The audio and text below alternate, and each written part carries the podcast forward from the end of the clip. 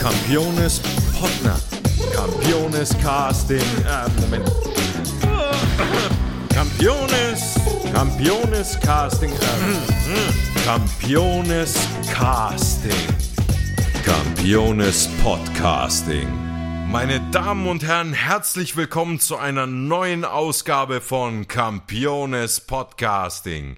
In dieser Folge begrüße ich Marie-Philin Pippert, die als Dramaturgin an der Oper Wuppertal arbeitet. Hallo Marie-Philin. Hallo.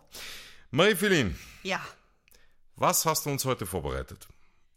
ich wünschte, ich könnte sagen, ich hätte gar nichts vorbereitet und würde es jetzt in meiner üblichen äh, Lässigkeit hier einfach rasieren, diesen Podcast.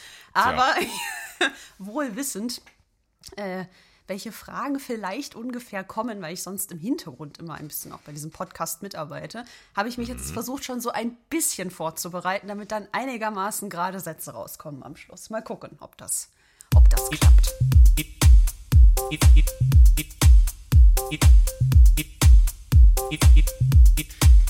Du hast ja schon angesprochen, du arbeitest auch an diesem Podcast. Ja.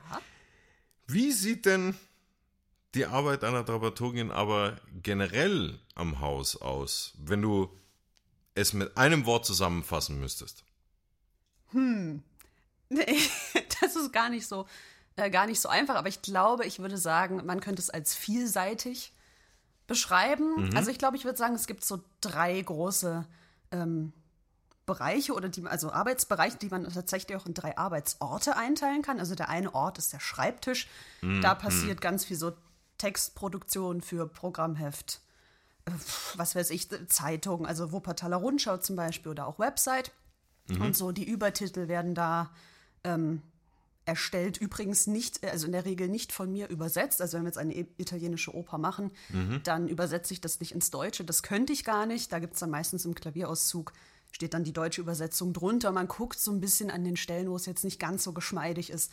Da passt man es noch ein bisschen an, aber in der Regel wird das übernommen und dann so ganz stupide in PowerPoint eingehäckselt, damit es dann schön auf der Tafel oben erscheint. Das passiert am Schreibtisch. Und wenn ich dann äh, den Gang entlang gehe und drei Treppchen nach unten, dann bin ich äh, auf der Bühne. Also am Anfang der Proben, dann gehe ich nach oben zur Probebühne, aber dann in den Endprobentreppchen runter zur Bühne. Und das ist eben der Bereich der Probenarbeit. Das heißt, da bin ich mit äh, der Regie zusammen im Austausch. Man ähm, guckt immer oder anders, man, mein- ein Großteil meiner Aufgabe da ist äh, zu beobachten. Also ich sehe mich in, als Dramaturgin vor allem in einer beobachtenden Funktion und dann gebe ich ganz viel Feedback und beschreibe meistens das, was ich sehe. Ich versuche das immer nicht wertend so zu formulieren, sondern zu sagen, ja, ich sehe jetzt zwei Figuren, die machen das und das und dann sagt der Regisseur oder die Regisseurin von mir so, ah nee, so meinte ich das ja gar nicht oder das kommt anscheinend noch nicht stark genug durch, was ich sagen wollte. Und dann ist man so ein bisschen immer am Diskutieren und eben im Austausch. Und dann, äh, das ist so der zweite Arbeitsort auch. Und der dritte ist in der Regel das Kronleuchterfoyer, weil dort die ganzen Einführungen, Matineen ähm, stattfinden, auch wenn die Theaterfreunde kommen. Die werden dort begrüßt, dann gibt es eine Einführung. Also der Kontakt zum Publikum raus aus dem Theater ist äh, der dritte große Bereich. Äh, mit einigen Einblicken in die Architektur des Hauses. Sehr schön. ähm, um ein bisschen genauer auf die Arbeiten mit den Regisseuren einzugehen. Wie sieht denn dieser Austausch generell oder beziehungsweise in, äh, im Detail so aus?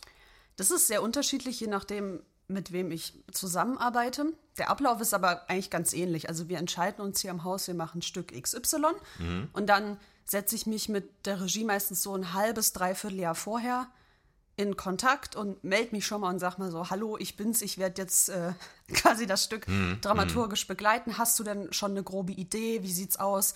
Willst du eine besondere Fassung von dem Stück machen? Das macht man ähm, sehr gerne bei barocken Opern, die ja eigentlich sehr lang sind, so dann wird das ein bisschen gestrafft alles, damit es nicht zu lange dauert. Oder bei Operetten sehr beliebt, die Textfassung zu bearbeiten, dass es ein bisschen pointierter und irgendwie griffiger wird. Und das ist eben so ein halbes bis dreiviertel Jahr vorher, weil viel früher macht es oft keinen Sinn, weil dann stecken die auch ganz woanders noch in anderen Projekten drin und man selber ja auch. Und ähm, genau, das heißt, man denkt sich so mit, mit der Regie so rein in die Welt, die sie erzählen wollen. Und ähm, genau, und dann bei den Proben ist es eben beobachten, Feedback geben und sagen, ja, ich finde, das funktioniert noch nicht ganz so gut, den Witz habe ich nicht verstanden zum Beispiel. Ähm, das passiert dann da viel. Ich versuche immer nicht zu kleinteilig äh, zu sein, sondern eher zu sagen, grundsätzlich würde ich sagen, das funktioniert gut und das funktioniert meiner Meinung nach nicht, noch nicht so gut. Ähm, Weil mein Anspruch schon auch ist, also ich möchte das Stück nicht mit inszenieren. Also in der Funktion sehe ich mich gar nicht, sondern ich will eher so im Großen und Ganzen so ein bisschen drüber gucken.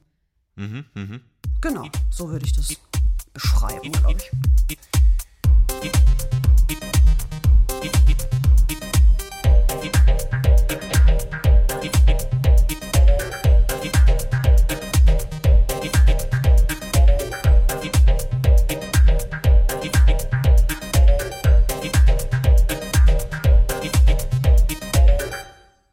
Bevor du Dramaturgie studiert hast, hast du ja, ähm, und ich sage das auch deswegen, weil du ja äh, Barockopern angesprochen hast, die äh, im Sängermetier oder Musikermetier auch als äh, äh, Stücke mit historischer Aufführungspraxis äh, bezeichnet werden. Ähm, hast du historische Musikwissenschaften studiert? Ja. Ähm, wie kamst du erst einmal dazu, also äh, zu den historischen Musikwissenschaften, und wie hast du dann eben diese Brücke geschlagen zur Dramaturgie?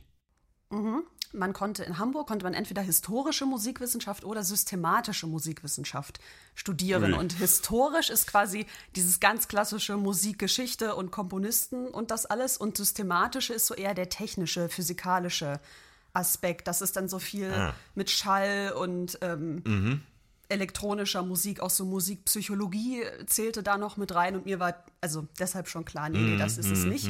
Einfach, weil es bei dem Studiengang auch den großartigen Kurs Mathe für Musikwissenschaftler gab. Und Ach, ich war so, den Herren. möchte ich auf jeden Fall vermeiden. Ui, Ähm, Mathe, schlimmstes Fach. Ähm, genau, und warum ich das überhaupt gemacht habe, das war bei mir, hatte ich so das Gefühl, andersrum als sonst. Also ich hatte eine große Begeisterung fürs Theater und mir war klar, ich möchte da gerne arbeiten und ich habe mir sch- relativ schnell den Beruf Dramaturgie ausgeguckt. Den fand ich am spannendsten und dann habe ich eher überlegt, wie komme ich denn da am besten hin? Das heißt, meine Herangehensweise war nicht, och, ich studiere mal was mit Theater und guck mal, wo es mich hintreibt, sondern mir war klar, da will ich hin. Und dann hatte ich mich ähm, nicht nur auf äh, historische Musikwissenschaft und äh, Germanistik, das war mein zweites Fach, beworben, sondern auch noch für, ähm, das war in Frankfurt für Theater, Film und Medienwissenschaft, also so für ganz verschiedene Kombinationen, die auch alle geklappt haben. Und dann dachte ich aber, nee, ich glaube so Musikwissenschaft und Germanistik ist eine gute Kombi, um sich da einen guten Grundstock zu basteln. und dann, ähm, ja, und habe dann halt nebenbei viel äh, Praktika gemacht, viel hospitiert, viel assistiert auch und bin so nach München an die Theaterakademie gekommen über eine Regieassistenz und fand das da so toll und habe dann also eher zufällig erfahren, dass man dort Dramaturgie im Master machen kann. Und ich war so, ist ja großartig, da muss ich hin. und das hat Gott sei Dank äh, geklappt. Und so hat es sich äh, ergeben letztendlich irgendwie durch einen glücklichen Zufall.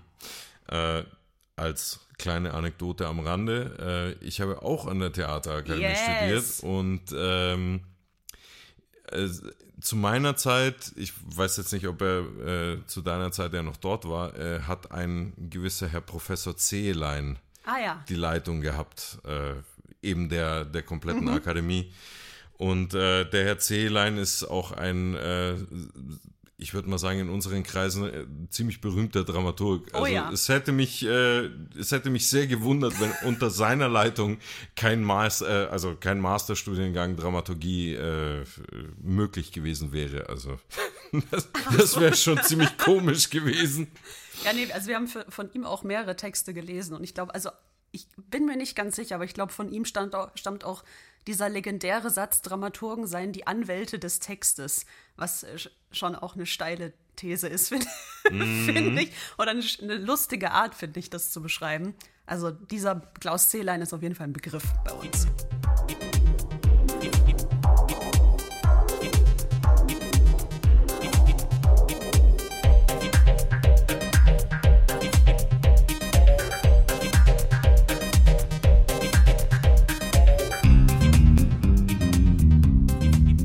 Diese Frage könnte ich mir eigentlich fast schon selbst beantworten, aber ich frage sie trotzdem. Ähm, du hast ja gemeint, du wolltest unbedingt den Beruf äh, Dramaturgie ergreifen. Ja.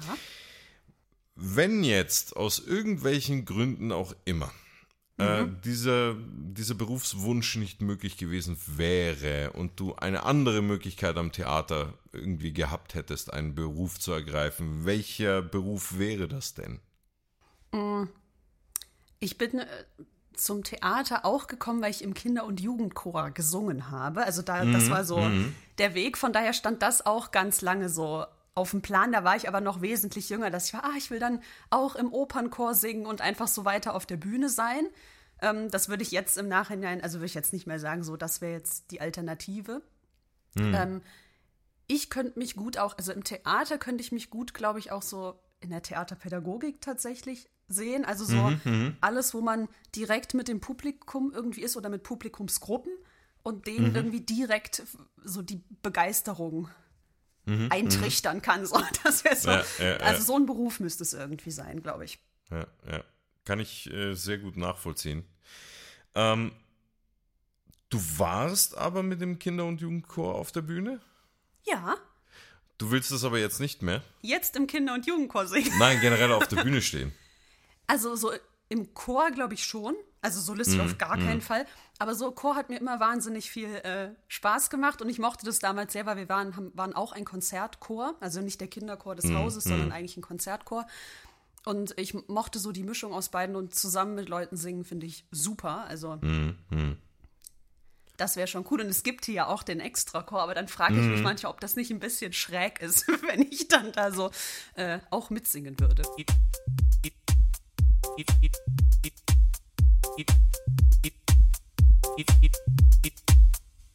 Ich gehe jetzt mal an ein anderes Thema, und zwar ein etwas privateres. Okay. Äh, da in der Oper oder Operette, da wir, da wir diese ja auch angesprochen haben, die Handlung ja schon mal, ich würde mal sagen, verrückte Kreise zieht, möchte ich eine Situation ansprechen, in der du auch verrückte Kreise gezogen hast. Oh Gott.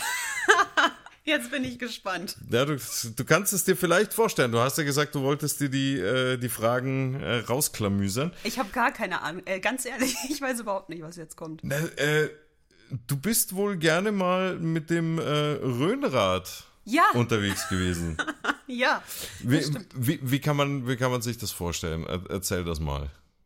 Also äh, der Name schon sagt, es ist ein Rad und es sind quasi zwei runde, runde Stangen, also zwei Kreise, die durch Querstangen verbunden werden und man steht dann da wie so ein Seestern mit Armen und Beinen quasi ausgebreitet drin in der Grundstellung und äh, dreht dann, dreht dann durch die Turnhalle und dann kann, also es ist eher so was Akrobatisches.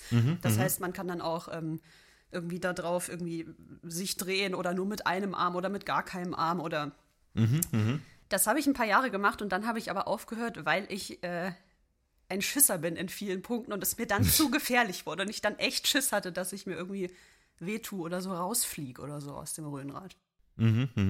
Aber äh, sagen wir mal, eine, gut, ob das jetzt Leidenschaft ist, weiß ich jetzt nicht, aber, aber zumindest eine Affinität eben zu, zur Akrobatik oder da in die Richtung, ist die bei dir noch da?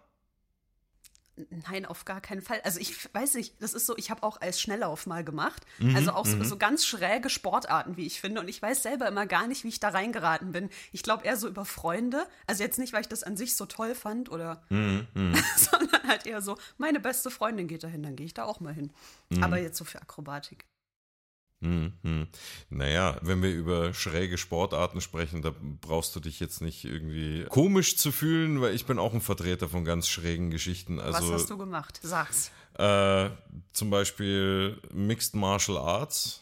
Kampfkunst also? Genau, und äh, das sogar im Rahmen, das erzähle ich, glaube ich, andauernd, und das in, im Rahmen eines Konzerts in einem Ah. Boxstudio. Oh wow. Und hast du dann Ja. gekämpft und gesungen gleichzeitig? Äh, nee, nicht gleichzeitig, aber ich habe erst ein Konzertprogramm äh, gegeben und danach bin ich dann in den Ring gestiegen. Ähm, was ich dazu sagen muss, äh, mein äh, Kollege, mit dem ich dann eben das Konzert gemacht habe, der hat mich dann so richtig schön in die Falle gelockt. Der hat mich nämlich nach dem Kampf, hat er mich dann noch eine Zugabe singen lassen. Oh Gott. Und, und das ging insofern nur mit Mikro, weil ich gar keine Luft mehr hatte. Also ich konnte da kaum irgendwelche Töne pro produzieren, weil einfach die Luft gefehlt hat. Ich stand dann einfach da so. Äh, also ja, Time krass, to say ne? goodbye ohne, ja. äh, ohne Luft in der Lunge. Es ist fantastisch. Deswegen. Ja, das ist nochmal eine steile Mischung. Auf ja, siehste, siehste.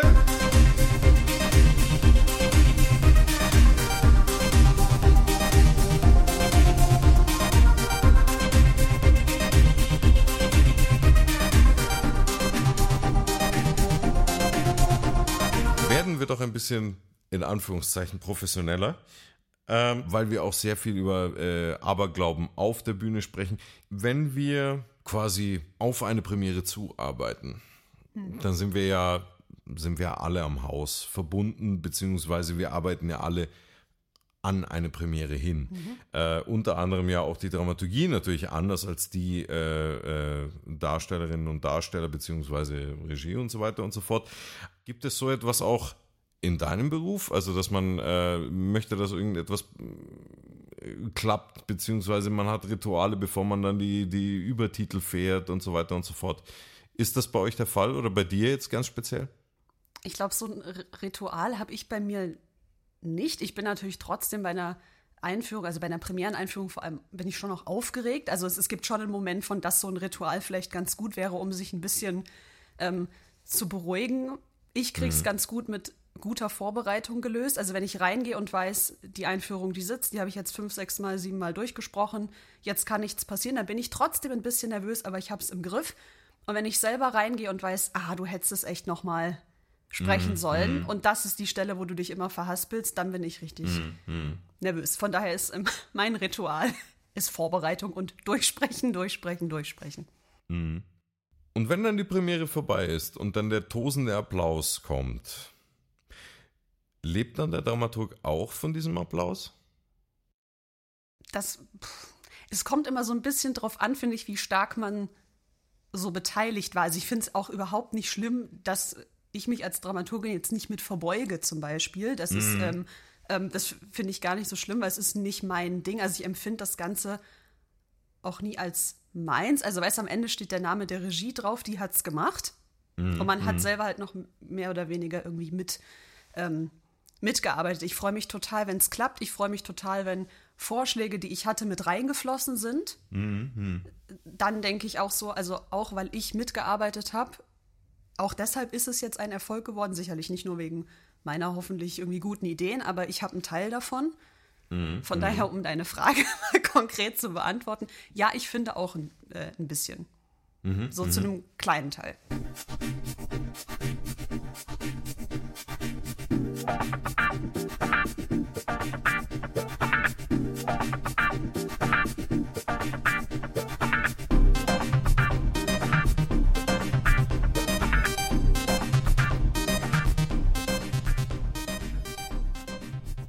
Weil du das ja auch am Anfang angesprochen hast, beziehungsweise wir es am Anfang angesprochen haben, äh, dieses Format, dieses Podcasting ist ja in Zusammenarbeit mit äh, der Dramaturgie äh, nicht nur entstanden, wir äh, erarbeiten ja die Texte auch, beziehungsweise wir, äh, wir suchen uns ja auch die Gäste aus, mhm. wenn äh, die Damen und Herren uns über Social Media keine Vorschläge machen, wen wir denn als nächstes ans Mikrofon holen, holen sollen. Ähm, gibt es eine Frage, die ich dir nicht gestellt habe, aber die du dich jetzt gerne selber fragen wollen würdest als Dramaturgin? Die gibt es sicherlich, aber die fällt mir gerade, also mir fällt gerade einfach gar keine Frage ein. Habe also, hab ich dich überrumpelt? Ja, ich dachte, weißt du, ich dachte jetzt, du sagst, habe ich eine Frage nicht gefragt oder so, vor der du Angst gehabt hättest und dass ich die jetzt mal sagen soll. Und dann hätte ich gesagt, die sage ich dir doch jetzt nicht, weil dann fragst du sie mich ja. Aber das ist das, ja zum Glück nicht passiert. Das stimmt, ich würde dich fragen, definitiv, weil das lasse ich mir dann nicht entgehen. Siehst du mal.